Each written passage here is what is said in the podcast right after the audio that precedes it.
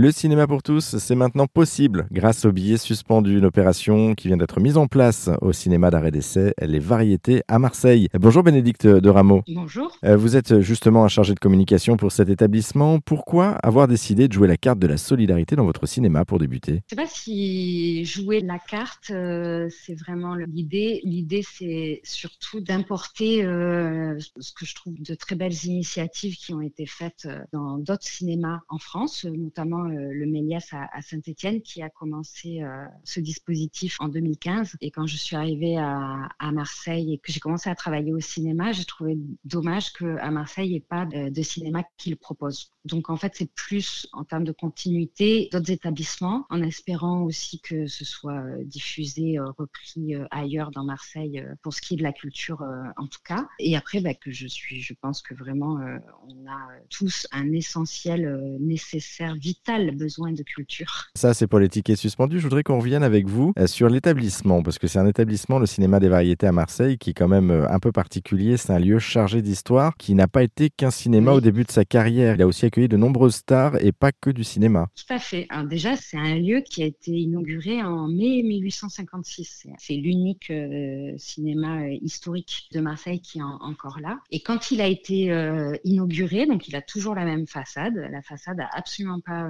bougé. L'intérieur, évidemment, totalement, par contre. Mais il faut imaginer qu'en 1856, on entrait dans ce même bâtiment dans un music hall. Ça a d'abord été un music hall. Ensuite, ça a été un, des théâtres principaux de Marseille. Et il y a des tas de, de, vedettes qui se sont produits là-bas, dont Edith Piaf, Yves Montand, Fernandel, voilà. Ensuite, ça a été un cinéma. Le cinéma est devenu à un moment donné, alors ça je sais pas, il faudrait re-regarder, je crois les années 70, un cinéma pornographique. Il a eu de multiples vies, ce lieu.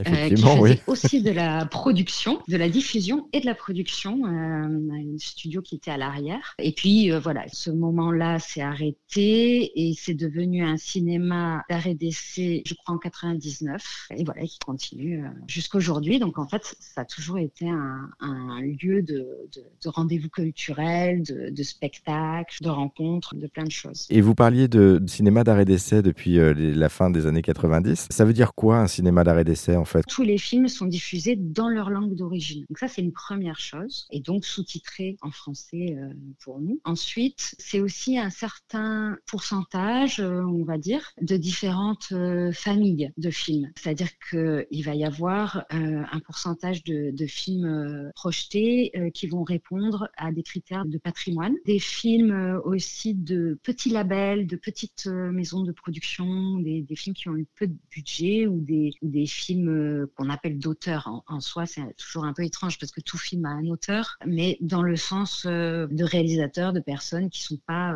forcément des grands noms. Le cinéma d'arrêt d'essai, c'est quelque chose d'un petit peu plus large que ça. Et, et, on devrait retenir trois mots de ce que vous avez dit, c'est diversité, patrimoine et auteur finalement pour résumer. Un petit mot pour terminer de votre programmation. Qu'est-ce que vous proposez là en ce moment? On est actuellement sur les 25e rencontres du cinéma sud-américain. Donc on, on, a aussi énormément de festivals comme celui-ci. Au mois de juin, va y avoir un cycle italien, va y avoir, il y a, il y a, il y a beaucoup de choses qui se, qui se font et des rencontres aussi avec des, des réalisateurs, des acteurs euh, ou des ciné-débats avec, euh, par exemple, les philosophes euh, publics de Marseille. en fait, j'invite les personnes à aller consulter le programme directement en ligne avec tous les rendez-vous. Oui, il est dense, il est dense et il est tous les mois, très dense. Là, on a une petite idée par votre intermédiaire, mais pour aller un petit peu plus en, en détail, on peut aller effectivement trouver les informations sur votre site internet. On a mis d'ailleurs tous les liens, si vous le souhaitez, sur notre site internet à nous, direction rzn.fr. Merci beaucoup, Bénédicte de Rameau, pour Merci cet échange. Merci.